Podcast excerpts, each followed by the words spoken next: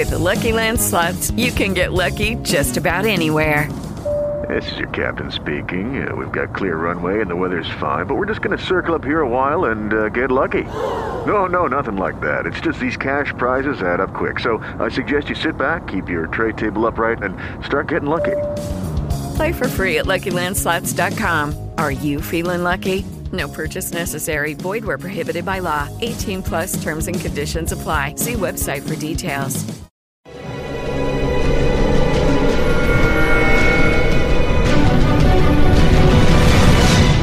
Documental.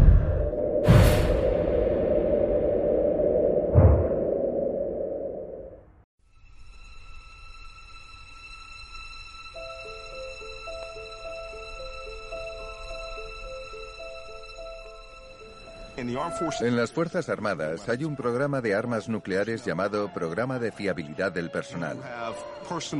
¿Cuáles son tus defectos? ¿Tienes problemas económicos que puedan afectarte? ¿Tienes problemas de infidelidad? En ese programa evalúan si eres apto para llevar un M16 o escoltar un vehículo que podría transportar un arma nuclear. No tendría por qué hacerlo, pero podría. Y también es el programa donde determinan si, como miembro de las Fuerzas Aéreas, eres apto para bajar a un búnker y girar las llaves de un misil Minuteman 3. Se trata de un completísimo programa que evalúa tu fiabilidad a la hora de ejecutar órdenes y asumir grandes riesgos, como pilotar un bombardero B-52 o B-2 o lanzar un arma nuclear. Pero el presidente de Estados Unidos no tiene que cumplir ninguno de esos parámetros. Ninguno. Ser elegido por el electorado le autoriza a participar en esos programas. Nosotros tenemos un presidente que fue debidamente elegido, colocado en el cargo por la fe de la gente que lo votó. Yo, Donald John Trump, juro solemnemente. Yo, Donald John Trump, juro solemnemente. Y si miramos a los grandes presidentes de Estados Unidos, hay algo que los une. Todos mantuvieron el respeto y la defensa a la Constitución. Y que Dios me ayude. Y que Dios me ayude. Enhorabuena, señor presidente.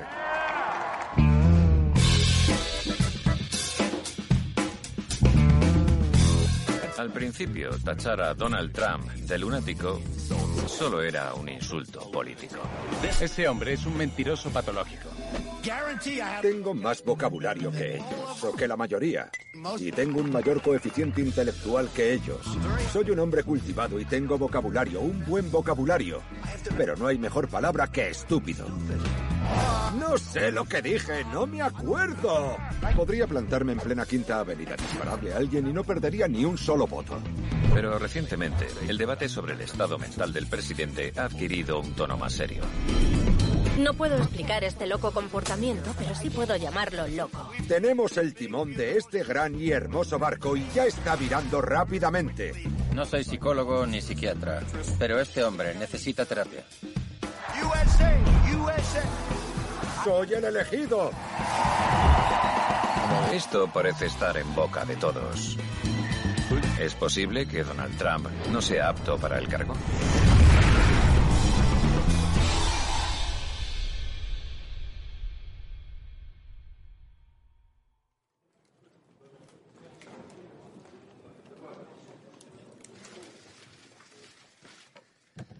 Buenas tardes. Gracias por venir. Sé que nuestra primera rueda de prensa oficial será el lunes, pero quería informarles de las últimas actividades del presidente. No obstante, antes de eso, me gustaría hablarles de algunas informaciones dadas en las últimas 24 horas. Ayer, mientras nuestra nación y el mundo eran testigos de la transición pacífica del poder, algunos medios se dedicaron a divulgar datos deliberadamente falsos. Las fotografías del acto de investidura fueron intencionadamente editadas en un tuit en particular para minimizar el enorme apoyo recibido en el National Mall. Nadie tenía las cifras. Esta es la investidura que más público ha tenido. Punto. Tanto en persona como en todo el mundo. Y hasta The New York Times publicó una fotografía. ¿Por qué mandarlo a hablar por primera vez para decir una falsedad? ¿Por qué hizo eso? Socavó toda la credibilidad de la oficina de prensa de la Casa Blanca el primer día. No, no lo ha hecho. No seas tan dramático, Chuck. Para vosotros es una falsedad. Son Spicer, nuestro secretario de prensa, ofreció unos hechos alternativos, pero la cuestión Un momento, es ¿hechos que... alternativos? Los hechos alternativos no son hechos, son falsedades.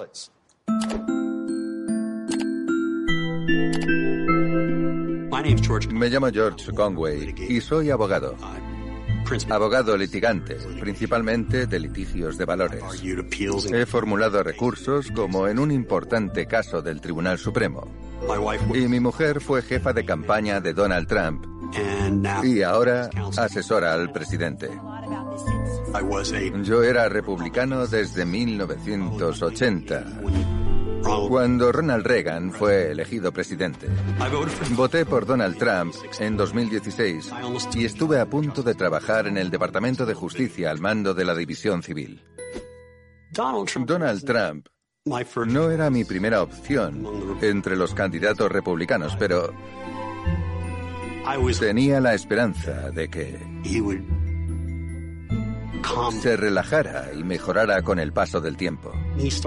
Y empezó a mostrar un poco más de disciplina. Perdía los papeles cada tres días en vez de hacerlo a diario. Pero una vez que ocupó el cargo de máximo poder, perdió parte de su motivación para ser disciplinado y ahora ya no dejo de pensar, ¿qué le pasa a este hombre? Donald Trump parece una broma pesada que se nos ha ido de las manos. Ese es el problema. No formé parte de su administración por muchas razones, pero la principal es que era un desastre. Busqué en Google información sobre la salud mental de Trump, porque tenía muy claro que algo le pasaba. Y encontré un artículo de la revista Rolling Stone. ¿Es Trump un narcisista maligno? En él entrevistaban a varias personalidades como el Dr. Gardner. Y en cuanto lo leí pensé, es esto. No se puede entender su presidencia sin saber esto. Me llamo John Gardner, soy psicólogo. Fui profesor del Departamento de Psiquiatría de la Universidad Johns Hopkins durante 28 años. He escrito algunos libros. Y soy el fundador de Duty to Warn, una organización de profesionales de la salud mental que defiende el cese de Trump por no ser psicológicamente apto. Me llamo Lance Dodes, soy psiquiatra y psicoanalista. He pasado la mayor parte de mi carrera como investigador analizando el comportamiento compulsivo y adictivo, y me he interesado mucho por la importancia de la psicología en política desde hace años, debido a la amenaza a nuestro país. Me llamo Justin Frank. Soy psicoanalista y psiquiatra, y llevo trabajando en Washington desde unos 40 años. ¿Es Donald Trump apto para servir como presidente y comandante en jefe? Lo diré en una palabra, no. Trump es un sociópata, un sádico, un estafador, un racista, un misógino, un sexista en general, y creo que es un problema. ¿Cómo se atreven los liberales, la izquierda, a tratar de anular la democracia, acusando a un presidente de ser un enfermo mental sin fundamentos. Todos esos psiquiatras le han hecho un diagnóstico sin conocerlo siquiera. No es la primera vez que la izquierda va por los republicanos. Hicieron lo mismo con Barry Goldwater y con Ronald Reagan. Más de mil psiquiatras diagnosticaron a Barry Goldwater y dijeron que era un enfermo mental. Y luego fueron reprendidos por la Asociación Estadounidense de Psiquiatría que dijo que no había que diagnosticar sin conocer al paciente. Pero la verdad es que siguen haciéndolo.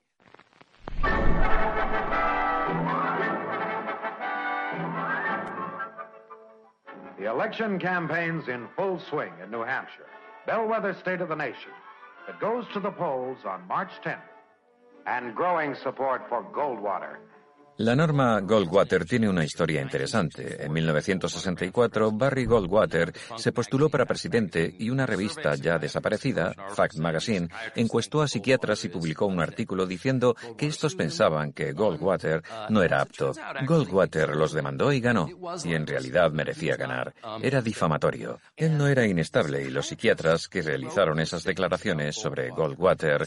Es importante que entendamos la historia de nuestro campo. Eso fue en los años 60 cuando la psiquiatría freudiana mandaba.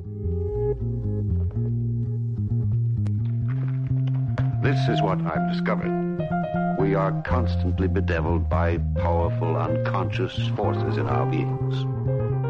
Se recurría a explicaciones como es un homosexual latente, el control de esfínteres le dejó un trauma, tiene un complejo de Edipo no resuelto. Based on unconscious hate of his own father, caused by childhood jealousy.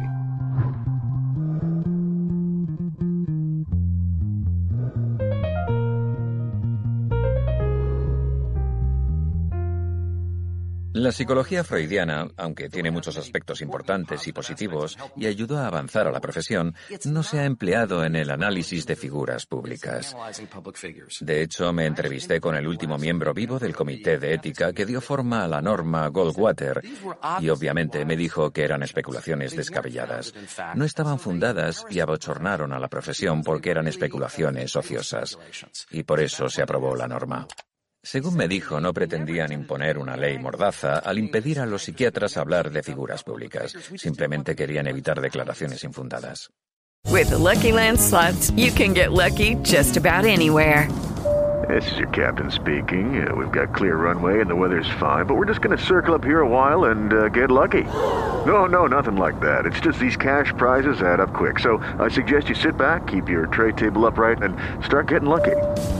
Play for free at LuckyLandSlots.com. Are you feeling lucky? No purchase necessary. Void where prohibited by law. 18 plus terms and conditions apply. See website for details.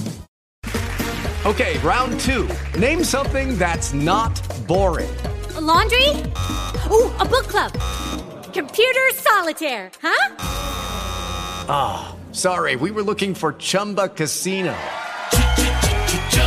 That's right. ChumbaCasino.com has over 100 casino style games. Join today and play for free for your chance to redeem some serious prizes. ChumbaCasino.com. No purchase necessary. Full prohibited by law. 18 plus terms and conditions apply. See website for details. La norma Goldwater se ha amplificado de manera incorrecta, pues se está utilizando para cercenar comentarios sobre aspectos que son conocidos. Es algo tan absurdo como decir que un cirujano ortopédico no puede ver a un jugador de fútbol americano lesionarse y decir probablemente se haya desgarrado el ligamento cruzado anterior. Puede decirlo porque es un experto en la materia y ha visto lo que ha pasado. Y lo que la gente debería entender es que, en realidad, la entrevista psiquiátrica es el método menos fiable para hacer un diagnóstico. Pues nuestro manual diagnóstico actual, el DSM, se basa en criterios de conducta observables. Cuando conversas con alguien, pueden mentirte, pueden decirte yo no hago esto o no hago aquello, pero si puedes observar cómo actúa, seguir sus pasos, verlo en la televisión, leer sus redes sociales o hablar con sus allegados, probablemente tengas una idea más acertada de su comportamiento. No me preocupa nada de la investigación rusa porque es un engaño. Punto. Deje el micrófono. Estoy más seguro de mi diagnóstico de Donald Trump que de cualquier otro que haya hecho porque tengo más información. By outward appearance, you're 10 years older than you were a year ago. Some weariness has bit at my bones. No por tener algún problema de salud mental tienes que ser un mal presidente. Uno de mis libros favoritos, Lincoln's Melancholy, habla de cómo la personalidad depresiva de Lincoln contribuye en parte a que ganara la guerra de secesión. Era capaz de soportar un sufrimiento mental intrínseco en él y por ello fue capaz de soportar también el enorme peso de la guerra de secesión. He visto lo que ha pasado en estos últimos cuatro años. En mi estado, cuando la gente pierde su trabajo, es muy probable que conozca sus nombres. Escribí una biografía de Bill Clinton sobre cómo su hipomanía era, en parte, lo que potenciaba su carisma y creatividad, pero también estaba relacionada con sus problemas para controlar sus impulsos y su hipersexualidad, por lo que era un arma de doble filo. Pero tener un trastorno psicológico no descalifica a nadie para ser presidente. Sin embargo, Donald Trump muestra claros síntomas del trastorno de personalidad más grave de todos, el llamado narcisismo maligno. Este término fue acuñado por Eric Fromm, que escapó de los nazis y pasó gran parte de su vida intentando comprender la psicología del mal. Y formuló el diagnóstico de narcisismo maligno, compuesto por cuatro factores, narcisismo, paranoia, conducta antisocial y sadismo. Creo que todos tenemos ya claro que Trump es un narcisista. Seré el mayor generador de empleo que Dios haya creado. Sé más sobre el ISIS que los generales. Creedme. ¿Quién le está asesorando para estar listo el primer día? Hablo conmigo mismo principalmente, porque tengo muy buena cabeza. Pero son los otros tres componentes los que lo hacen realmente peligroso, porque hay muchos políticos narcisistas, pero él es, además, paranoico. Tiene teorías conspiratorias. El estado de Hawái publicó mi certificado oficial de nacimiento. Su certificado de nacimiento se publicó en 2011, pero usted siguió cuestionando la legitimidad del presidente durante 2012, 2013, 2014, 2015. Sí. ¿Qué pasa con el padre de Ted Cruz? Su padre estaba con Lee Harvey Oswald antes de que le dispararan y nadie habla de eso. Y se siente una víctima.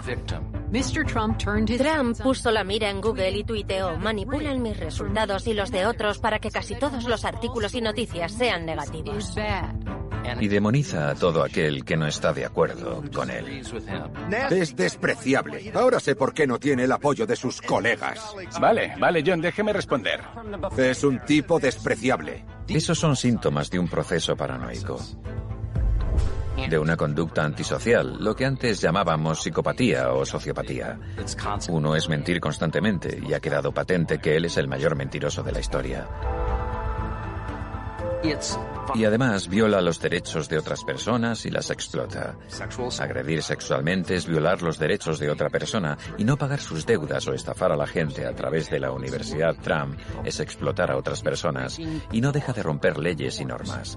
Ha roto todas las de la presidencia y es una de las razones por las que está tan fuera de control. Hay ciertas normas que pensamos que nadie rompería nunca, pero romper normas forma parte de su trastorno de la personalidad y no se arrepiente, no siente culpa ni ansiedad por el daño que hace. Un impeachment por eso fue precioso. Una conversación maravillosa. Y el cuarto factor que Eric Fromm identificó es el sadismo. El placer de hacer daño, humillar y degradar a otros seres humanos. Si lees sus tweets, yo escribí el prólogo de un libro sobre sus tweets y tuve que leer miles de ellos y me puse enfermo, porque no eran más que ataques y humillaciones. Y me pregunté, ¿cómo se puede llegar a decir cosas tan malas de tanta gente?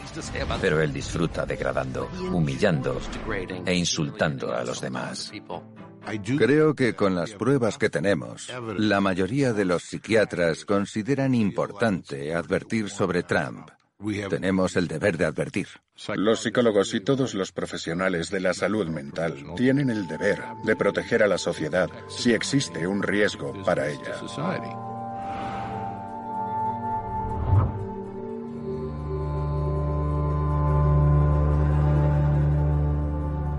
En el caso Tarasov, en los años 70, un paciente le dijo a su psicólogo, voy a ir a casa y voy a matar a mi novia. El psicólogo no avisó a la potencial víctima y su paciente se fue a casa y mató a su novia. Y ahora, en los 50 estados, la ley dice que si eres consciente de que un paciente puede ser un peligro para alguien, la confidencialidad se tira a la basura. Y la confidencialidad es uno de nuestros valores fundamentales, pero avisar a alguien que podría resultar perjudicado es aún más importante que la confidencialidad. Trump ni es mi paciente ni ha dicho voy a matar a mi novia, pero las personas en riesgo, las personas que pueden sufrir daños, no son solo una, sino cientos de millones de ellas. Y si no habláramos, eso sí sería una inmoralidad.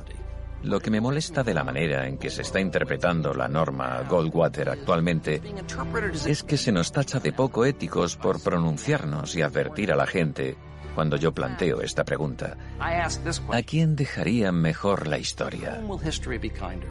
¿A los que hablaron durante la época en que Trump se levantó? ¿O a los que se callaron?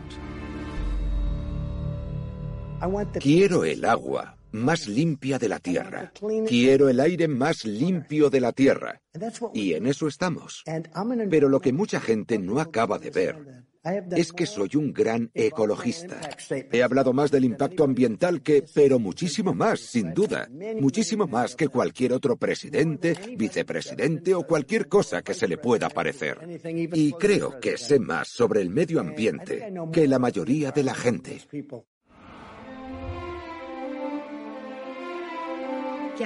Hacer luz de gas es un recurso clave de la personalidad abusiva. Su finalidad es hacer dudar a alguien de su propia percepción de la realidad. Soy la doctora Ramani Durbásula, profesora de psicología. El origen del término luz de gas es interesante, pues proviene de una obra teatral de los años 30 adaptada al cine como Luz que agoniza, que trataba sobre un hombre que poco a poco intentaba volver loca a su mujer.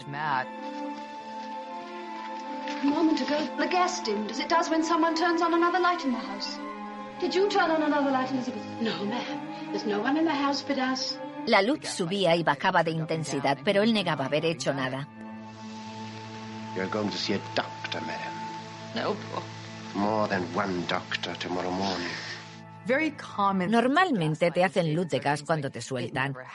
Eso no pasó así, estás perdiendo la cabeza. Y te dicen que pasaron cosas que no pasaron.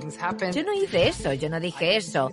Mucha gente considera que hacer luz de gas es una forma de maltrato psicológico, pues lo que haces es confundir a la otra persona.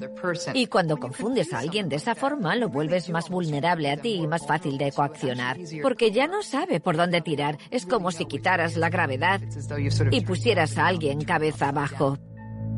No sé si lo recordarán, pero Trump llegó a decir, no prestéis atención a lo que veis. Lo que veis y leéis no es lo que está pasando. Y es interesante porque como seres humanos somos muy vulnerables a eso. Existe un famoso experimento en psicología social llamado el experimento de Ash, y este consiste en mostrar unas líneas en una pantalla. Una de ellas es claramente más larga que el resto y entonces preguntas qué línea es más larga y la gente acierta al 100% de las veces.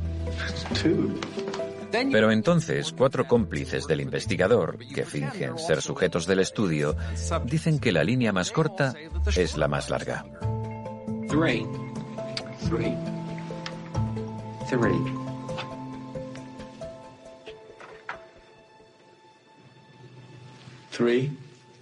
Y el 50% de las veces el primer sujeto se retracta.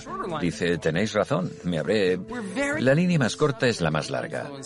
Nuestra experiencia de la realidad está muy sujeta a la influencia de la presión social y por eso, cuando hace esas cosas tan destructivas y caóticas, las asumimos como normales y descartamos nuestras observaciones. Nos cuestionamos a nosotros mismos y pensamos, bueno, quizá esté equivocado. Quizá eso es lo normal. Lo inquietante es que algunos, al menos, sabemos que es mucho más rápido demoler un edificio que construirlo. Y Trump lo sabe. Y lo veo capaz de demoler gran parte de nuestra fe como nación en nuestras instituciones. Puede demoler la efectividad de las instituciones y sabe confundir psicológicamente y hacer luz de gas a la gente como nadie. Gracias, muchas gracias. Durante la transición dije y vuelvo a decir ahora que creo que ha habido a veces una desconexión entre la forma en que nosotros vemos y apreciamos al presidente y la forma en que algunos de ustedes ven al presidente. Yo creo que el pueblo ve al presidente igual que yo, pero queremos lanzar este mensaje. Y como dicen en Wall Street, podría haber una brecha entre lo bien que lo estamos haciendo y lo bien que algunos creen que lo estamos haciendo. y vamos a esforzarnos mucho en cerrar esa brecha. Me llamo Anthony Scaramucci y durante 11 días fui director de comunicación del presidente en la Casa Blanca. Trump es muy inteligente. Ha llegado a presidente, así que tonto no es. Judy was boring. Hello. Then Judy discovered ChumbaCasino.com. It's my little escape. Now Judy's the life of the party. Oh, baby, Mama's bringing home the bacon. Whoa, take it easy, Judy. The Chumba life is for everybody. So go to ChumbaCasino.com and play over 100 casino style games. Join today and play for free for your chance to redeem some serious prizes. ChumbaCasino.com. No purchase necessary. Void where prohibited by law. 18 plus terms and conditions apply. See website for details. Lucky Land Casino asking people what's the weirdest place you've gotten lucky? Lucky? In line at the deli, I guess? Aha, in my dentist's office. More than once, actually. Do I have to say? Yes, you do. In the car before my kids' PTA meeting. Really? Yes. Excuse me, what's the weirdest place you've gotten lucky? I never win and tell. Well, there you have it. You can get lucky anywhere playing at LuckyLandSlots.com. Play for free right now. Are you feeling lucky? No purchase necessary. Void where prohibited by law. 18 plus. Terms and conditions apply. See website for details. Puedes odiar a Trump por decir sandeces o por ser detestable a veces. Pero lo que pasamos por alto es que es un reflejo del espíritu cultural de la época. Es un avatar de esa rabia. Y cuando ataca a la gente en Twitter, hay un grupo muy grande de personas en Estados Unidos que se ríen y disfrutan con ello. ¿Cuál es su primer recuerdo de Donald Trump? Mi primer recuerdo de Donald Trump se remonta a 1983. Esa Navidad visité la Torre Trump. La Torre Trump, cuando esté terminada, tendrá un valor de 400 millones de dólares entre apartamentos, espacios comerciales y boutiques. Lo que ha pasado es fenomenal. Jamás había visto nada como lo que he visto en Nueva York. Desde el punto de vista inmobiliario, creo que se ha convertido en la ciudad de moda en el mundo. Era un edificio nuevo en el centro de Nueva York y tuvo mucha publicidad, mucho bombo. Y tenía mucho latón y mármol rosa y una estructura moderna. Trump hizo un gran trabajo de marketing. Vendió los apartamentos y se construyó para sí mismo un triplex, que es como si Luis XIV hubiera fumado metanfetaminas y se lo hubiera decorado. Muy estrafalario. Y en la pared de su despacho tenía un montón de fotos suyas, portadas de revistas y cosas así. El arte de la negociación. Lo leí estando yo en la facultad de Derecho cuando salió y dije, este tío sabe lo que hace. Damas y caballeros, recibamos ahora al autor de este libro, Trump, El arte de la negociación, Donald Trump. Al empezar decía, o lo amas o lo odias. ¿Cree que es así? ¿O cree que todos lo aman o todos lo odian? No, la mayoría me quiere y a unos pocos les desagrado bastante. ¿Y por qué no le quieren tan bien esos pocos? ¿Por ser un triunfador? No lo sé. Pienso que es porque soy alguien que dice lo que piensa. Soy como usted en ese aspecto. Sí. Soy un poco como usted. Es un poco como yo. Pero no mucho. ¿Cómo era usted de niño? Muy normal en muchos aspectos, pero bastante firme. Se crió en Queens y su padre ganaba bastante dinero. Construyó un montón de viviendas para rentas medio bajas entre Brooklyn y Queens. Fred Trump era un exitoso hombre de negocios. Ganaba mucho dinero y era inteligente en lo que hacía. Pero al mismo tiempo, era un tipo deshonesto y corrupto que robaba al gobierno federal e impedía a los negros vivir en sus apartamentos. Su padre le dijo, tienes que ir a matar, tienes que ser el rey, tienes que ser duro. Y le hizo caso. ¿Y siempre ha querido dedicarse a eso? Su padre trabajó y sigue trabajando en una promotora inmobiliaria. Mi padre trabajaba en el sector inmobiliario y yo he trabajado en ese y en otros sectores. He hecho muchas cosas, pero me gusta lo que hago ahora. Me encanta el sector inmobiliario y aprendí mucho de mi padre, más que nada. Aprendí mucho.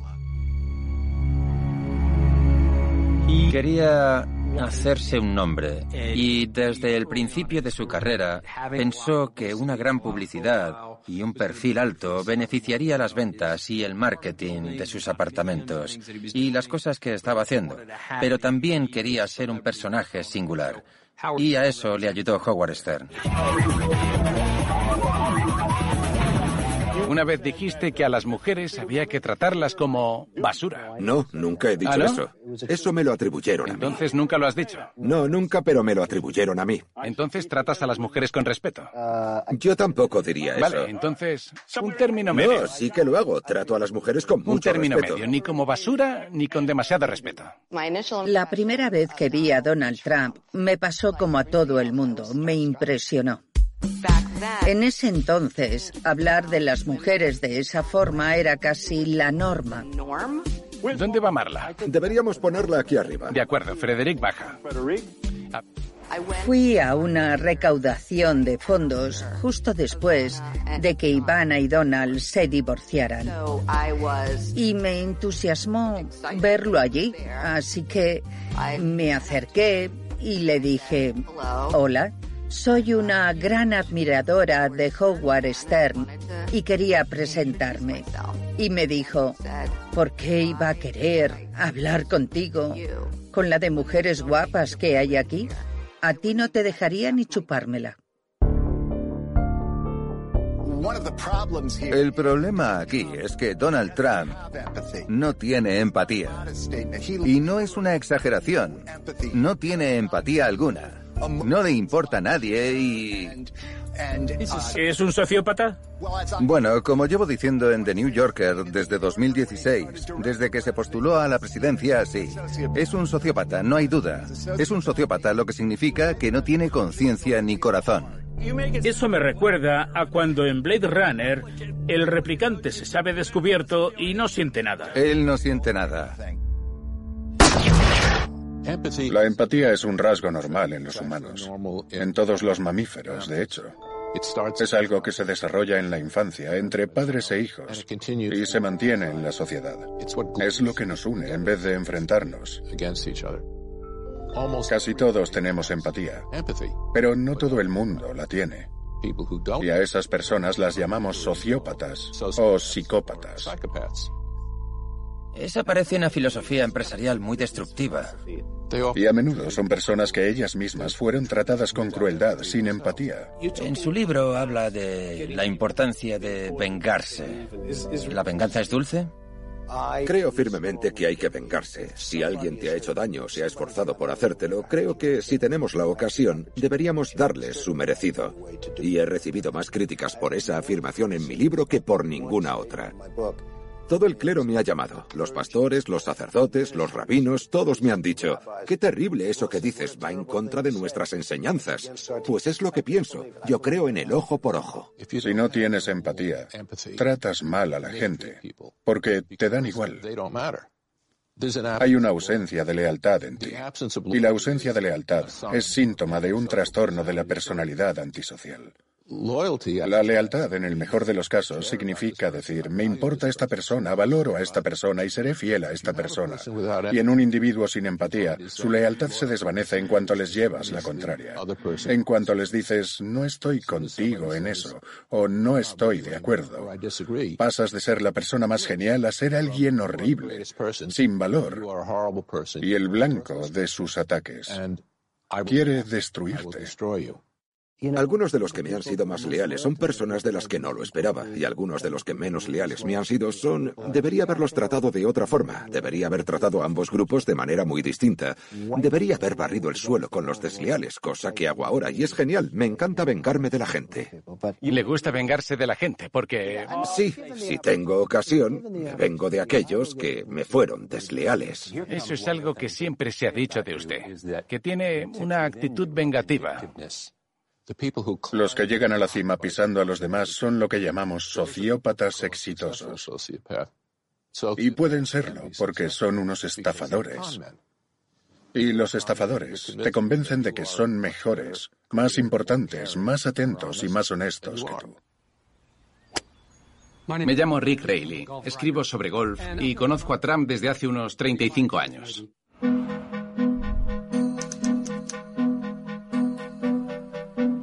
Trump es de nuestros presidentes de los que mejor juegan al golf.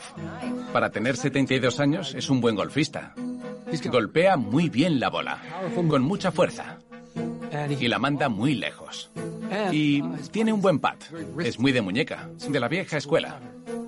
Y hacer trampa en el golf está muy mal, porque es muy fácil hacerlo. No hay árbitros y puedes hacer trampa en cada tiro si quieres.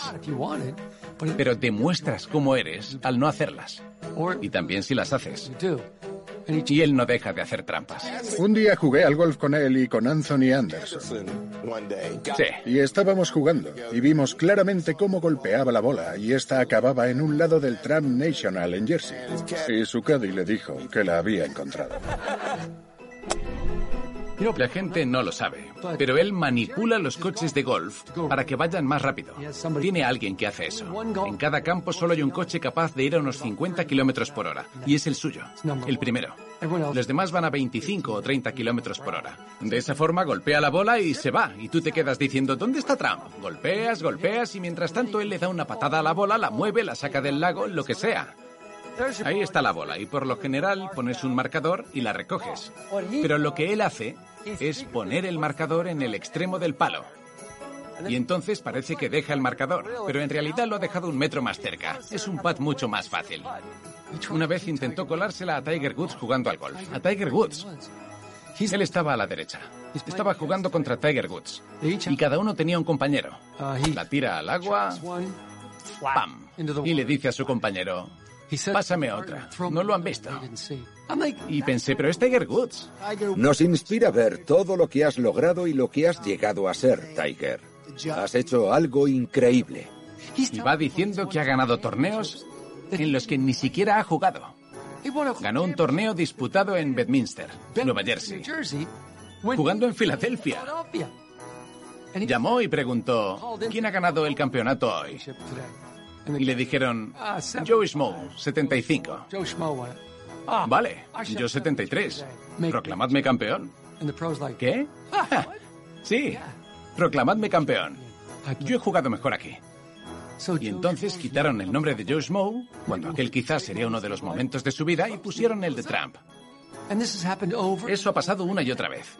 Y ha ganado al menos seis o siete torneos en los que solo jugó él. Se compra un campo de golf y juega él solo. O con Melania. Pero a menos que gane ella, él va a ser el ganador. Y cuando vas a alguno de sus campos, ves que el primer ganador siempre es él. Porque nadie más jugó. Como escritor, me encanta Donald Trump. Me encanta porque te cuenta de todo. Te dice, sí, me tiré a Marilyn Monroe y le di un puñetazo a Sinatra. Y a veces, ah, sí, ¿y qué más? Se cuenta de todo. Pero como estadounidense no me gusta nada. Me aterroriza. Si hace trampas jugando al golf, ¿no lo va a hacer con sus impuestos? ¿No engañará a sus esposas? ¿No hará trampas para ganar unas elecciones? ¿O para detener una investigación? ¿O para saltarse las normas y conseguir información de países extranjeros? Por Dios, si ha admitido que lo hace. Soy Bill Crystal. Me vine a Washington hace más de 30 años para trabajar en la administración Reagan y fui jefe de gabinete del vicepresidente George H.W. Bush. Así que trabajé en el gobierno con políticos republicanos y fui redactor del Weekly Standard durante más de dos décadas. Soy Richard Pinter, profesor de Derecho de la Universidad de Minnesota y fui abogado y jefe de ética de la Casa Blanca del presidente George W. Bush. He estado casi toda mi vida en el Partido Republicano. Soy Malcolm Nance, exagente de inteligencia de Estados Unidos. Empecé en criptología y soy experto en todo lo relacionado con operaciones de inteligencia extranjera, lucha antiterrorista y ahora actividades de la inteligencia rusa en Estados Unidos. Vaya, qué grupo tan apuesto. ¿Nos hacemos una foto? Podríamos seguir adelante y... Los rasgos importantes en un líder varían, pero hay varias constantes absolutas. Y las tenemos en los valores que esperamos del servicio armado. Honor, valentía, Compromiso, patriotismo, deber, servicio a los demás, excelencia en sus acciones, lealtad, disposición. Esos son algunos de los valores fundamentales que esperamos de nuestros líderes militares nacionales y nuestros líderes políticos deberían tenerlos también. Para ser un buen líder, tienes que aceptar en primer lugar que la gente tiene derechos e individualidades que hay que tener en cuenta. Y tienes que valorar lo que son y lo que les importa. El problema viene cuando el liderazgo lo tiene alguien que no considera que los demás sean gente independiente, sino sus sirvientes. Esperamos que los líderes unan a la gente, que hagan todo lo posible por unir al país. Y el número de ataques que lanza este presidente vía Twitter es astronómico, por no hablar de sus ataques a los medios. No me gusta que se tome a Trump por un idiota o por un bufón. No me gusta ese aspecto de la retórica anti-Trump porque minimiza la amenaza real que él supone. ¿Considera a Trump apto para servir como comandante en jefe? No, no lo considero apto, ni por su carácter ni por su juicio. No comulgo con sus políticas, no tiene mucha experiencia, no sabe cómo funciona el gobierno, pero eso puede ser tolerable o tener un pase.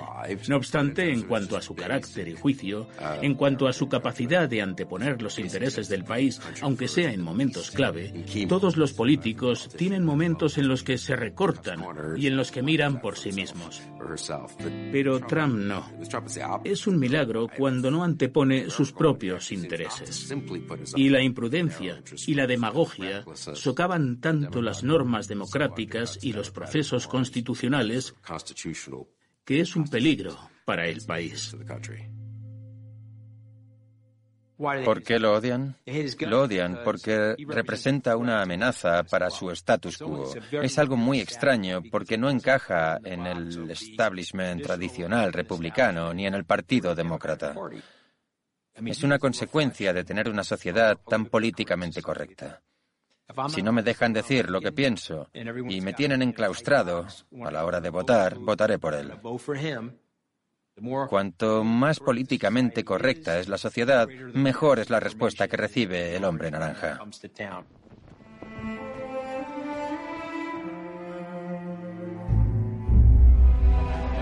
¿Que por qué apoyo a Trump? Lo tengo clarísimo.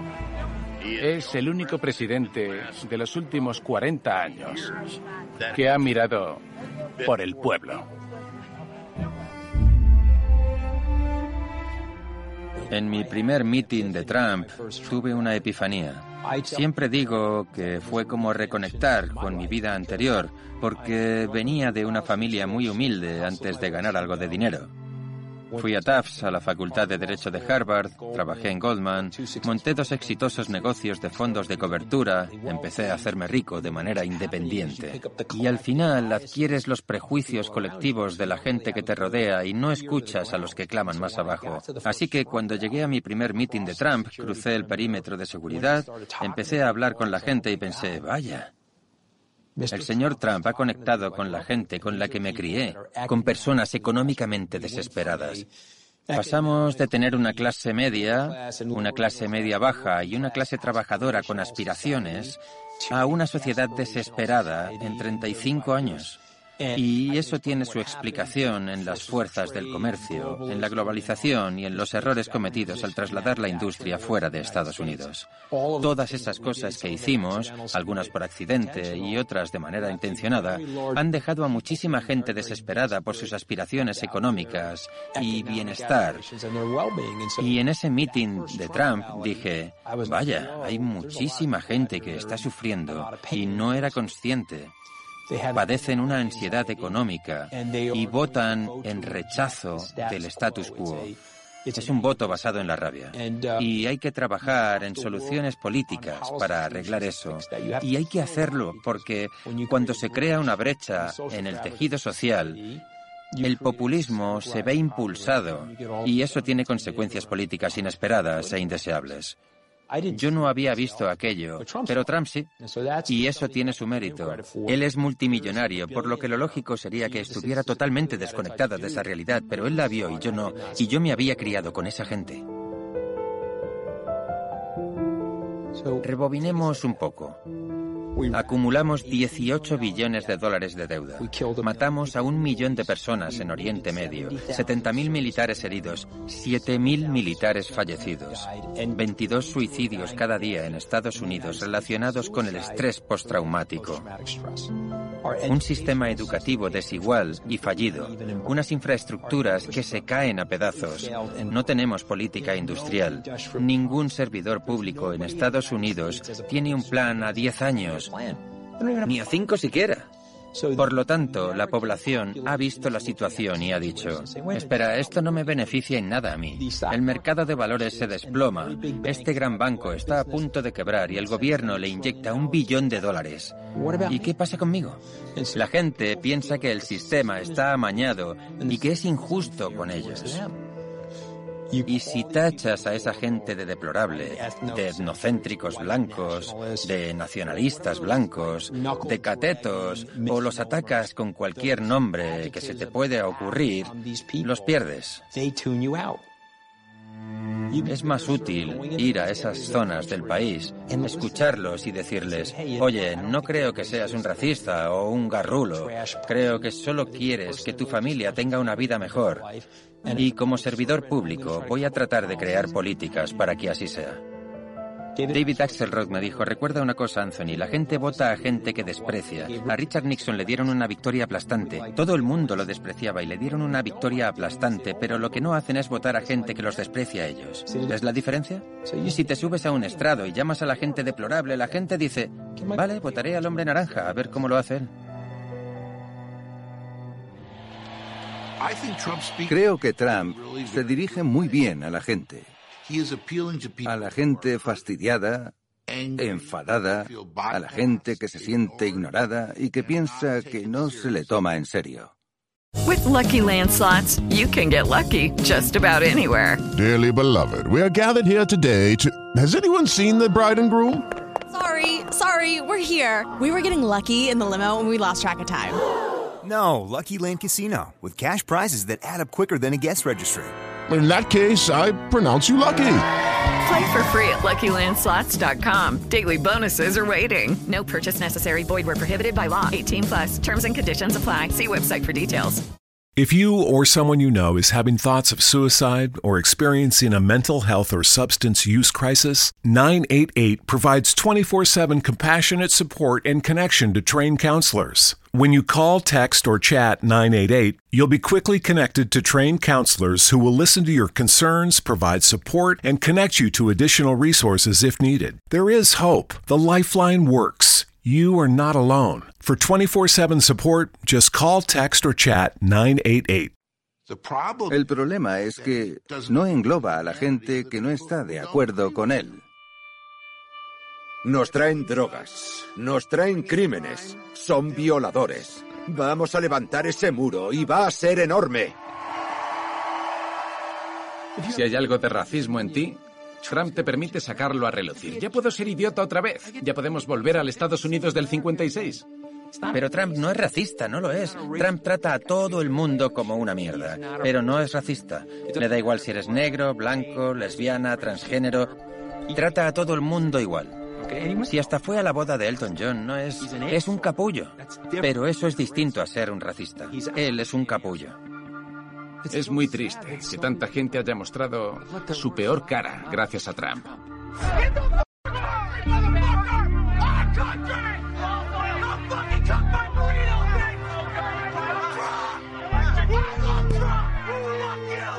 ¿Es usted racista? Soy la persona menos racista que usted ha conocido jamás.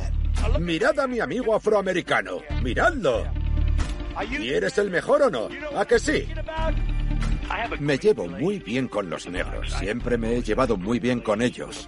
Añoro los viejos tiempos. ¿Sabéis qué hacían con esa gente en sitios como este? Los sacaban en camilla, amigos.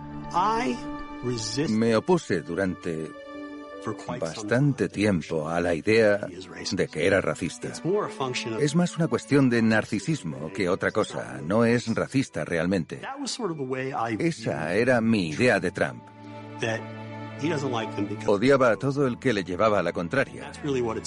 Y eso era todo. Todo tenía que ver con su narcisismo. Y cuando se alzó en defensa de esas malas personas en Charlottesville, lo había hecho por su narcisismo, porque la gente que atacaba a esas personas lo atacaba a él. Hubo un bando muy malo y otro bando que también fue muy violento. Pero había buena gente en ambos. Había gente en ese grupo. Había gente en ese grupo. Disculpe, disculpe, he visto las mismas imágenes que usted.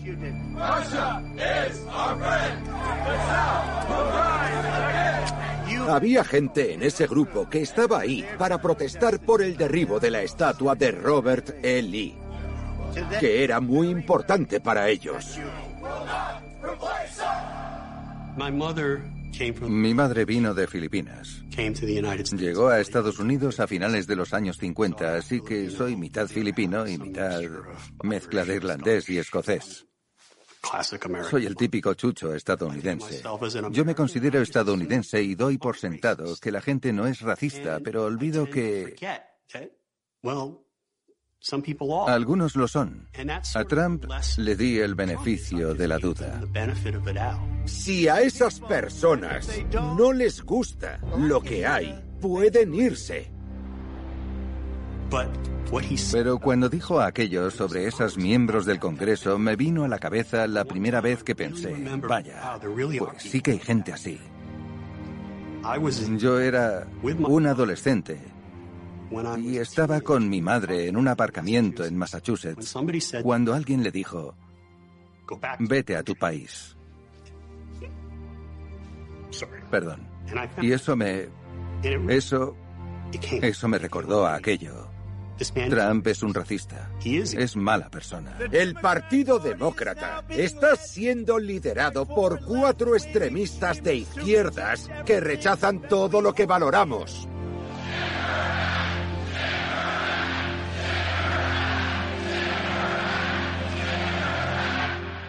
Es un racista. Sin lugar a dudas. La primera vez que vi a Trump en un mitin diciendo a su público que los amaba a ellos, pero que odiaba a los demás, y cuando vi que los hacía jurarle lealtad y recurría a las emociones de esa manera, me di cuenta de que eso no era política al uso.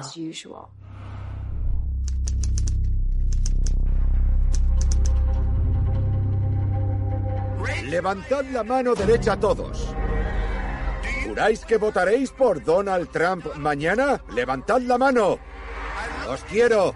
¡Os quiero! Había hablado de ser presidente durante muchos años con su asesor de la época, Steve Bannon, un nacionalista blanco, racista descarado. Steve Bannon se considera un estudioso de la historia y le gusta pensar que conoce los ciclos de la historia en términos de resentimiento y racismo. Y en ese caso estaba en lo cierto. Italia, 1922. Estos hombres marchando son miembros fundadores de un nuevo partido político italiano, el de los fascistas, fundado y dirigido por el extravagante exredactor, excabo del ejército y exsocialista Benito Mussolini. Su movimiento cuenta con un millón de miembros, incluidos los camisas negras. Mussolini logró imponer con éxito su liderazgo al rey y al pueblo italiano. Pese a que el 80% de los italianos siguen apoyando la monarquía constitucional, amenazar con violencia y una revolución lo llevó a primer ministro. Y en su primer aniversario, valiéndose de disparos, secuestros y aceite de ricino, ya era todo un dictador. En el momento en que Mussolini entró en la escena política en 1919, Italia era una democracia limitada. La gente votaba, las mujeres votaban.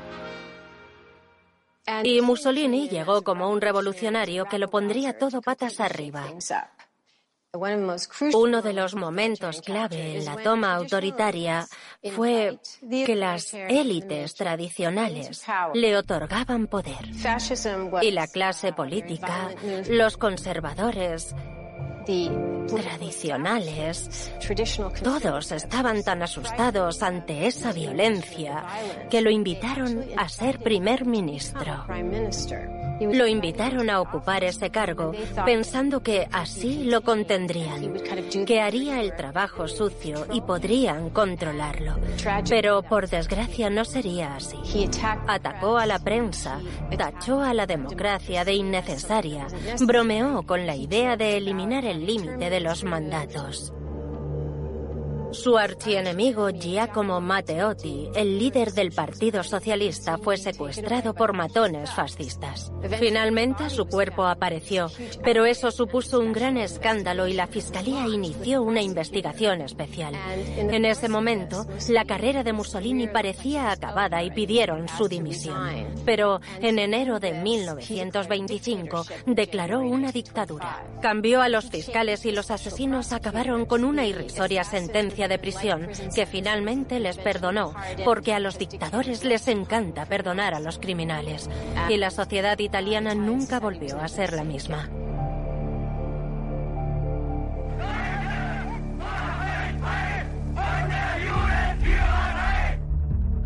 Hay momentos en la historia en que aparecen figuras capaces de aunar el odio y la ansiedad existentes en una cultura y formar un movimiento a través de mítines, propaganda y promesas. Acabaremos con la epidemia del SIDA y curaremos el cáncer infantil. Solo ellos saben la verdad, solo ellos pueden arreglar los problemas. Por fin, Estados Unidos primero. Me llamo Cheryl Kuss y soy historiadora de la Europa de entreguerras, del fascismo y del autoritarismo. Hitler se ganó a sus seguidores prometiéndoles una vida mejor, una Alemania mejor, pero también tenía un chivo expiatorio. Los judíos como objetos enfermos y extraños. Una de las cosas más peligrosas de los líderes autoritarios es que sus manías, obsesiones o preocupaciones personales se convierten en políticas de Estado. Y una de las manifestaciones que hemos visto de eso es la política de tolerancia cero. La inmigración es la causante de todos los problemas que tenemos. Ya hemos visto lo que está pasando en Europa y otros lugares y no vamos a consentir que eso pase en Estados Unidos, no estando yo aquí. Y eso de separar a los niños de sus padres, ¿qué tipo de mente puede pensar, ya sé cómo vamos a restringir la inmigración, quitándoles a sus hijos? Es de una crueldad propia de un villano de dibujos animados. ¿Quién es el preferido de los hispanos? Trump. Separar a los niños de sus padres es una violación de los derechos humanos. Mostrar tanta indiferencia al efecto permanente que eso tendrá en esos niños, porque lo tendrá, es de ser cruel y sádico. Es algo totalmente distinto a decir debemos reforzar las fronteras o hay que limitar la inmigración. Esas cosas, de ser necesarias, se pueden hacer sin destruirles la vida a los niños. Para mí, ni el Congreso ni el Partido Republicano se han plantado ante él como deberían. Es insólito que el Partido Republicano esté adquiriendo un comportamiento similar al que se tuvo en Italia en los años 20 o en Alemania en los años 30. Quiero saber quién es la persona que le dio la información al soplón, porque es casi un espía. ¿Y sabéis lo que hacíamos en los viejos tiempos cuando éramos inteligentes? Antes, a los espías y traidores se les trataba de una forma un poco distinta. No cree en la democracia. Lo demuestra su forma de gobernar. Me recordó a algo que leí de Ivana Trump de cuando estaban casados. Durante su proceso de divorcio, ella escribió que a él le gustaba leer discursos de Hitler. Y en los discursos de Hitler siempre hay un crescendo de gritos y se repiten las cosas tres veces. Porque si repites algo tres veces, llega a la gente y se convierte en un hecho en su mente. Y quiero que todos sepan que estamos luchando contra las noticias falsas. Falsas, ficticias, falsas.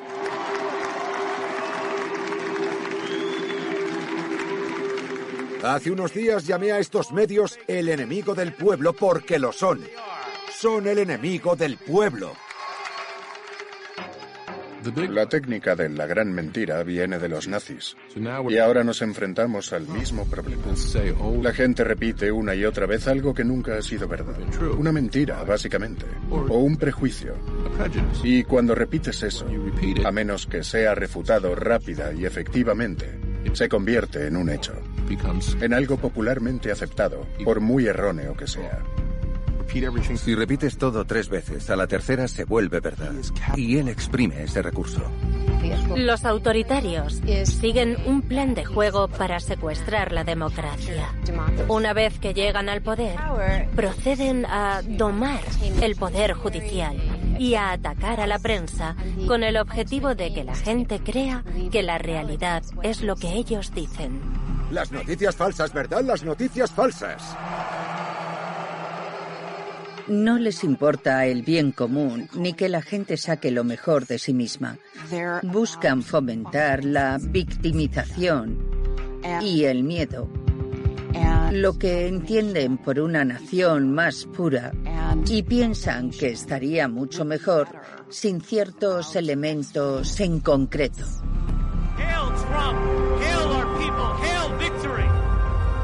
Entonces, ¿podemos comparar a Trump con Hitler? Yo siempre comparo a Trump con Hitler. Eso hace que la gente se enfade y no voy a dejar de hacerlo. Y te diré por qué no voy a dejar de hacerlo. Porque mi padre fue un gran historiador y estudioso de la historia judía. Y siempre me decía, John, el sentido de la historia está en el holocausto. No podemos callarnos. No digo que Trump sea tan malo como Hitler o que sea su equivalente, pero tiene el mismo diagnóstico que Hitler. Está en la misma categoría. Puede ser más o menos extremo psicológicamente, pero comparten ciertas características. Están cortados por el mismo patrón.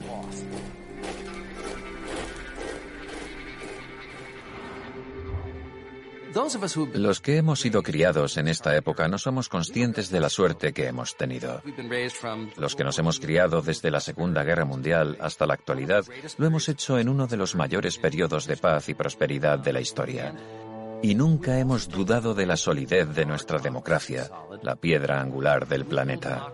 O al menos no hasta hace tres años.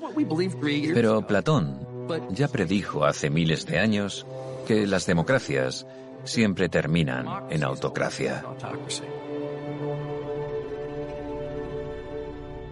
Y somos tan ingenuos que no pensamos que toda democracia es susceptible de ser transformada en una autocracia. Nos encontramos ante una tercera ola de carismáticos y amenazantes hombres fuertes. La primera fue la del periodo fascista de los años 20 y 30. Tras la Segunda Guerra Mundial aparecieron los anticoloniales como Mobutu y Gaddafi. Y ahora tenemos una nueva cosecha de líderes que amenazan la democracia liberal o que ya la han destruido parcialmente. Trump ha ayudado a los autócratas de todo el mundo de manera casi inmediata a Erdogan en Turquía. Turquía tiene derecho a eliminar todas las posibles amenazas a la soberanía, con o sin sus aliados. A El Sisi en Egipto. Siempre que una minoría trata de imponer su ideología extremista, tenemos que intervenir sin importar su número. Incluso en Libia está apoyando al hombre fuerte, Haftar. Su objetivo principal es tomar la capital, por supuesto, porque quien toma la capital tiene el poder. Tenemos presidentes como Bolsonaro en Brasil. Esos parias rojos desaparecerán de nuestra patria. Se hará una limpieza como nunca se ha visto en la historia de Brasil. Hombres fuertes en Filipinas como Duterte. Hitler masacró a tres millones de judíos. Ahora hay tres millones de drogadictos. Yo estaría feliz de masacrarlos. A Vladimir Putin. Esto está en nuestros genes, en nuestro código genético. Lo hemos ido transmitiendo de generación a generación. Rusia está fomentando la extrema derecha en Europa. La está financiando. Por ejemplo, Alternativa para Alemania.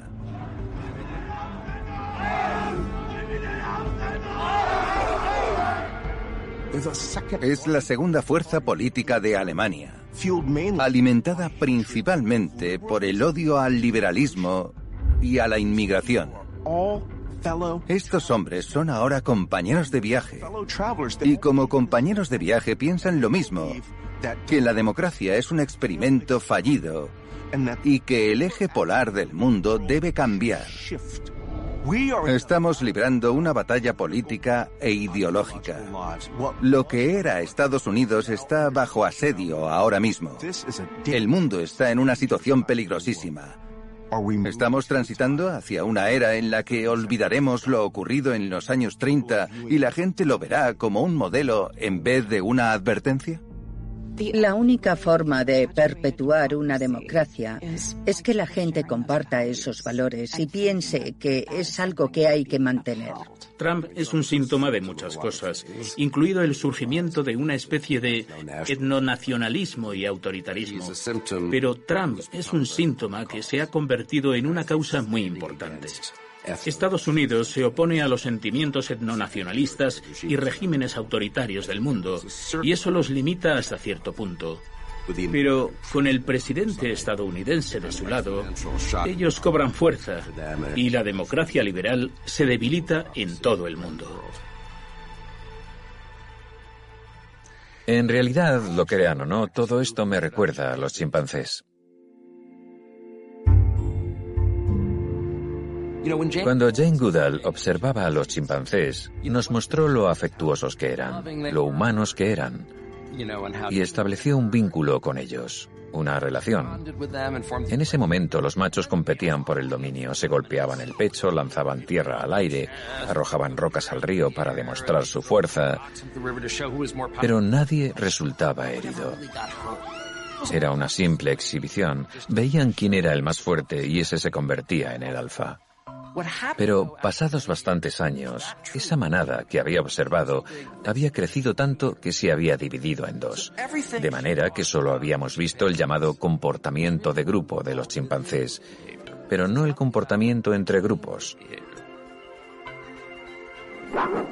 Cuando ya había dos manadas, un agresivo y carismático macho alfa de una de ellas comenzó a golpearse el pecho, a gritar, a abofetear a otros machos, a estimularlos, y marchó hacia el territorio del otro grupo seguido por los demás machos. Y en el límite de su territorio esperaron a otro macho, posiblemente amigo suyo, cuando eran una sola manada, y bajaron la colina y lo golpearon hasta la muerte.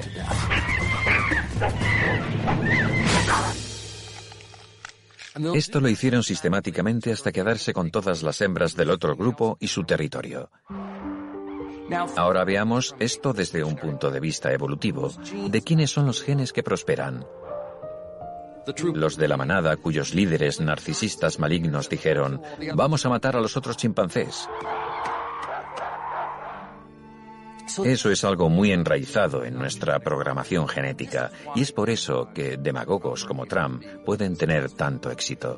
Porque antes de Trump ya había fracturas en nuestra sociedad, pero nos identificábamos globalmente como estadounidenses, pero Donald Trump se ha cargado eso al decir, no, en realidad somos dos manadas y la nuestra está siendo atacada por la otra.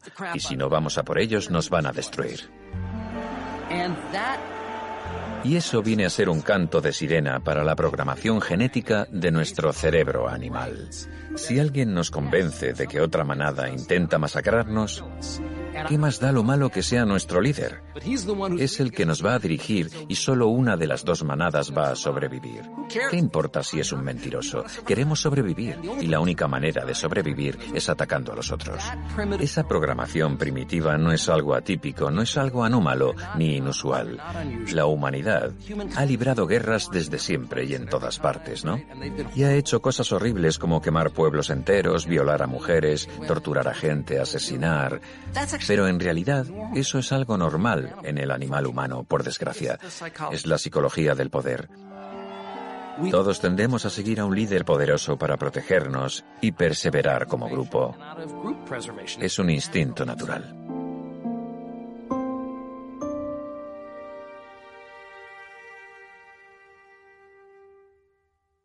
¿Qué es lo que más le preocupa de que este presidente tenga el control? Una guerra nuclear a largo plazo.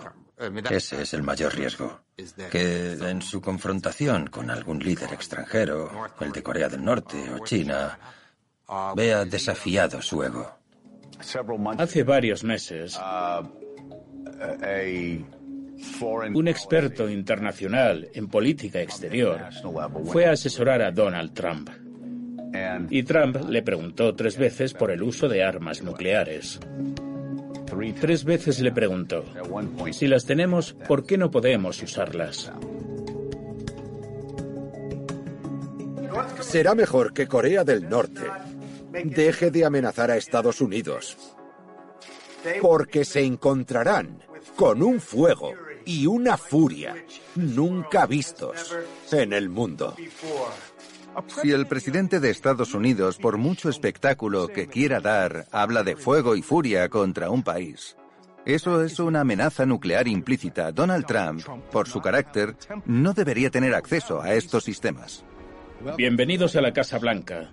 Esta ceremonia y el tratado que firmamos hoy son excelentes ejemplos de la recompensa de ser pacientes. En 1987, el presidente Reagan y el líder soviético Mikhail Gorbachev firmaron el Tratado de Eliminación de Misiles de Corto y Medio Alcance para calmar las tensiones de la Guerra Fría. Gracias a él, se eliminaron miles de misiles nucleares y convencionales con alcances de entre 500 y 5.000 kilómetros. Moscú y Washington se han acusado mutuamente en repetidas ocasiones de violar el tratado, que contribuye a proteger la seguridad de Estados Unidos y sus aliados en Europa y Extremo Oriente. Rusia ha condenado la intención del presidente Trump de retirarse del pacto. El viceministro de Asuntos Exteriores afirma que sería un paso muy peligroso. Sierra, Víctor, dos.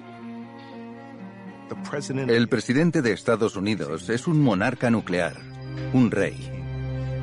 Y no hay dispositivo de seguridad más allá de su propia voluntad que le impida lanzar una bomba atómica. El maletín nuclear, el cual está en su poder, es un dispositivo de comunicación. Y lo que éste hace es autentificarlo en la cadena de mando del arsenal nuclear.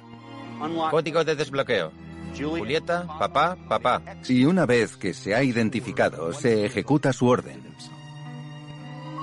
Mark T-50. Y no hablamos de una bomba. Son muchas bombas. Y si eliges esa opción, el misil vuela a ese país en 35 minutos. Y no hay vuelta atrás. Una vez que se ha lanzado, ya está. El presidente tiene la potestad de ordenar un ataque nuclear, aun siendo un primer ataque. Y sería bastante improbable que el mando militar no aceptara sus órdenes.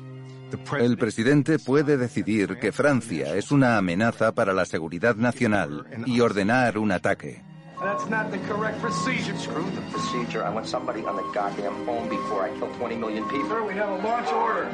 That's not the correct procedure. Screw the procedure. I want somebody on the goddamn phone before I kill 20 million people. Sir, we have a launch order. Three. Put your hand on the keys, two, sir.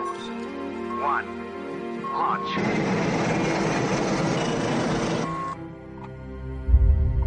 A la gente que dice que Trump es un fanfarrón, un pensador estratégico y que no hará nada de eso, le digo. ¿Estáis dispuestos a arriesgar la vida de vuestros hijos entonces? ¿Estáis dispuestos a arriesgar la vida de cada persona de esta nación? Y si estás dispuesto a hacerlo por una persona que os ha mentido patológicamente, a ti, a tu mujer y a tus hijos a diario y de manera demostrable, no eres realmente consciente de lo que está en juego.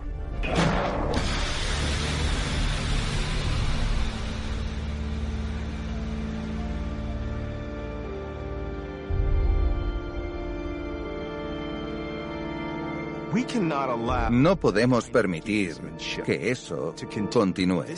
Ese hombre tiene el control de esas armas. No creo que se pueda entender lo de Trump ni buena parte de lo que está pasando en el mundo si no tenemos en cuenta los efectos de la ansiedad ante la muerte. ¿Hacemos lo que hacemos por las razones que decimos? ¿O hay algo más bajo la superficie de la conciencia?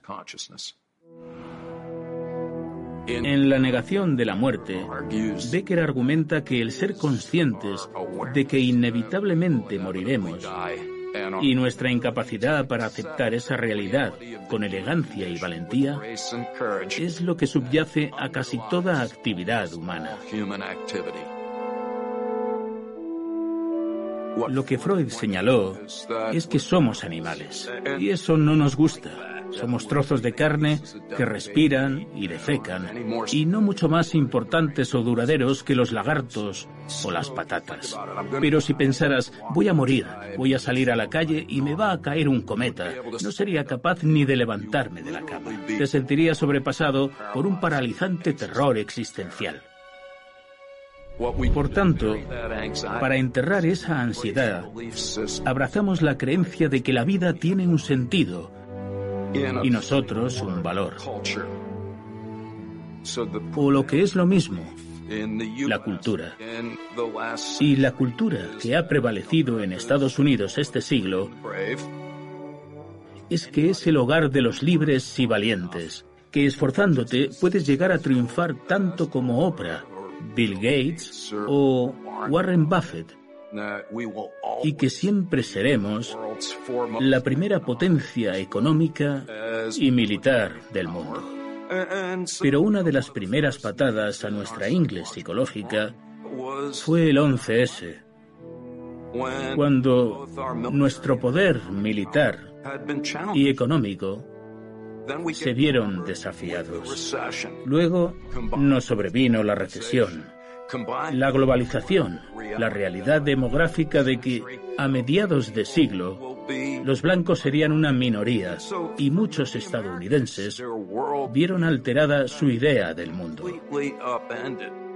Y entonces llegamos a 2015 y Donald Trump anuncia que se postula como presidente. Baja esa escalera mecánica y dice, los mexicanos son unos violadores y yo os protegeré. Y me dije a mí mismo, este tío va a ganar. El sueño americano ha muerto.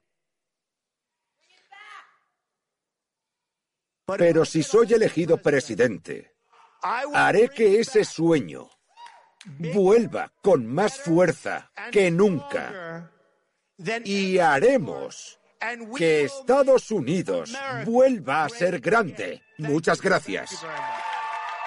Cuando la gente está de mierda hasta el cuello, si se permite la expresión, o cuando la gente está económica y psicológicamente angustiada y llega alguien que les asegura con un lenguaje muy sencillo que los mantendrá a salvo, que los ayudará a prosperar y que volverán los buenos tiempos, eso es un anzuelo psicológico.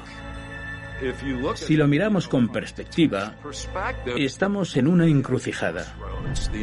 Tenemos un inminente apocalipsis ambiental, tensiones étnicas latentes, una descontrolada desigualdad económica y a un Trump que magnifica todas esas dificultades. Y una cosa que Trump ha hecho de manera magistral es coger problemas inexistentes y convertirlos en traumáticos exagerando grotescamente sus peligros. Una vez que psicológicamente te has subido al barco de un ideólogo demagógico que ha puesto una pantalla entre tú y el mundo. No habrá argumento racional que te haga cambiar de opinión. Los líderes carismáticos tienden a sacar a relucir la naturaleza tribal de los humanos. Es muy fácil caer en esa mentalidad del nosotros contra ellos. Lo racional pierde siempre. ¿Dónde está la línea roja? ¿En qué momento dices, se acabó, ya no apoyo a este tío? ¿Dónde está el límite? Mucha gente se ha excedido, pero para mí el límite está cuando miras nuestros documentos, nuestra constitución, y ves que en Corea del Norte, Rusia o Venezuela se usa el mismo lenguaje. Échenles un vistazo. Usan el mismo lenguaje florido en relación con los derechos humanos y todo eso. Pero lo que nos hace únicos a nosotros es el equilibrio de poderes, la difusión del poder en la creación de un gobierno. Y si Trump empieza a pisotear eso, tengo que volverme contra él. Tengo que hacerlo. No se puede interrumpir un experimento de 243 años por la personalidad de un individuo. Ha pasado una semana desde que los Centros para el Control y la Prevención de Enfermedades confirmaran la primera transmisión comunitaria de coronavirus en Estados Unidos. Cada uno tiene su personalidad. Algunos somos más dependientes, otros somos más agresivos.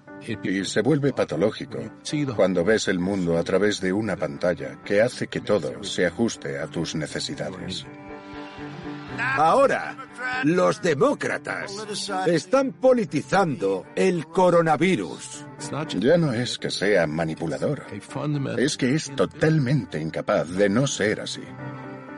En nuestra tierra, en este gran país nuestro, tenemos 240 casos y la mayoría de esas personas se recuperarán. A Donald Trump le dan igual los expertos. ¿Qué opina sobre la cuestión de la hidroxicloroquina? ¿Qué piensa de eso y cuál es la evidencia médica? ¿Sabe cuántas veces he respondido a esa pregunta? 15. 15 veces. Solo le importa a la gente que le dice lo que quiere oír. No escucha nada, porque solo le interesa oír lo que él quiere. Lo tenemos todo bajo control. Esto es como la gripe. Cuando alguien estornuda, yo me aparto todo lo que puedo. Y llevo semanas sin tocarme la cara. Semanas. Y lo echo de menos.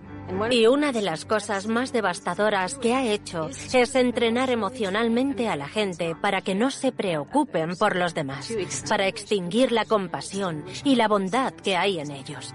Él lo llama ser duros. Le está dando a la gente carta blanca para odiar, para ser fuente de rabia, para atacar a los demás. ¿Cómo podemos tolerar eso? Ser leal no es obedecer ciegamente, a menos que estés apoyando a un demagogo, y eso es algo que nunca conviene hacer. Tranquilidad. Vamos bien. La bolsa ha caído casi 900 puntos. Los economistas han aumentado sus previsiones.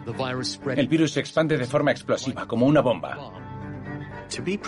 Para ser presidente, tienes que obrar con buen juicio por el pueblo, por sus intereses. Hay que volver al trabajo. Nuestro país tiene que volver. Nuestro país se basa en eso. Creo que va a pasar muy pronto. A él le da igual la seguridad de la gente. A Trump le importa Trump. No le importa el país. Hoy ha estado un buen rato en Twitter presumiendo de la excelente audiencia que sus ruedas de prensa han tenido últimamente. Tenemos la misma audiencia que el Monday Night, la misma que la final de The Bachelor. No es apto porque es incapaz de pensar. Solo reacciona y ataca.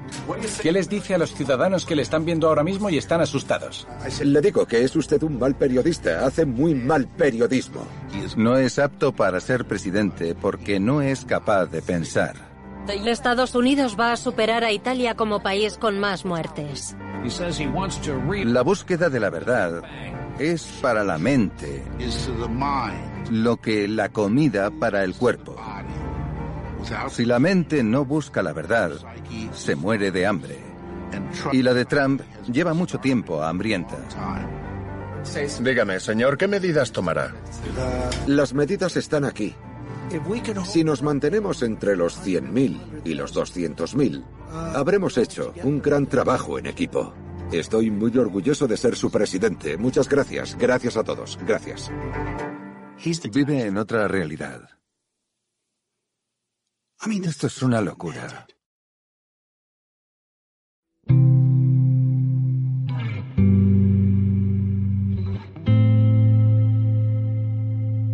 Los padres fundadores siempre imaginaron que algún tirano trataría de gobernar como un dictador y utilizar los poderes de la presidencia para ensalzarse o enriquecerse. Pero jamás pensaron que el Senado y el Poder Judicial abdicarían de sus responsabilidades y lo posibilitarían. La tendencia natural de la historia es avanzar hacia un mayor liberalismo y altruismo, pero la naturaleza humana tiene fuerzas antagónicas. Y por eso lo que estamos presenciando ahora es una tremenda regresión. Desde donde estábamos, estamos retrocediendo un siglo o dos. Y deberíamos hacer todo lo que estuviera en nuestra mano, porque nuestra sociedad corre peligro y podemos perderlo todo. Podemos perder este gran experimento de la democracia y no nos falta mucho para perderlo. Pero la gente no es consciente de lo rápido que está avanzando esto. Cuando el autoritarismo está en auge, es fácil agotarse porque las noticias te impactan como balas de una ametralladora. Son todas malas. Y una de las mejores armas contra el autoritarismo es protestar en las calles. Las protestas son clave porque el líder en cuestión comprueba que es impopular y sobre todo porque sus aliados ven que tiene a la gente en contra. Piensen qué les dicen a sus hijos. Díganles que sean honestos, que digan la verdad, que no piensen solo en sí mismos, que no alardeen, que no insulten a otros para sentirse mejor. ¿Cómo pueden apoyar a Donald Trump? ¿Cómo pueden apoyar a alguien que básicamente viola todo aquello que queremos que continúe? No tiene sentido.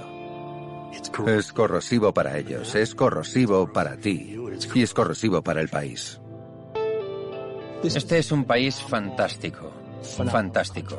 Uno de los experimentos históricos más singulares en nuestros 5.500 años de historia registrada. Tenemos que ayudar a la gente e introducirla en este nuevo mundo globalizado. Y tenemos que sentirnos parte de las ambiciones de Estados Unidos, igual que nuestros padres. Creo que tenemos la capacidad de reconceptualizar radicalmente quiénes somos y hasta qué punto aceptamos lo que nos une como seres humanos. Creo que ahí está la clave, porque entonces no habrá nadie a quien odiar. Sin embargo, sí seguiremos odiando pero, como dijo Ernest Becker, tal vez podamos odiar lo que deberíamos odiar.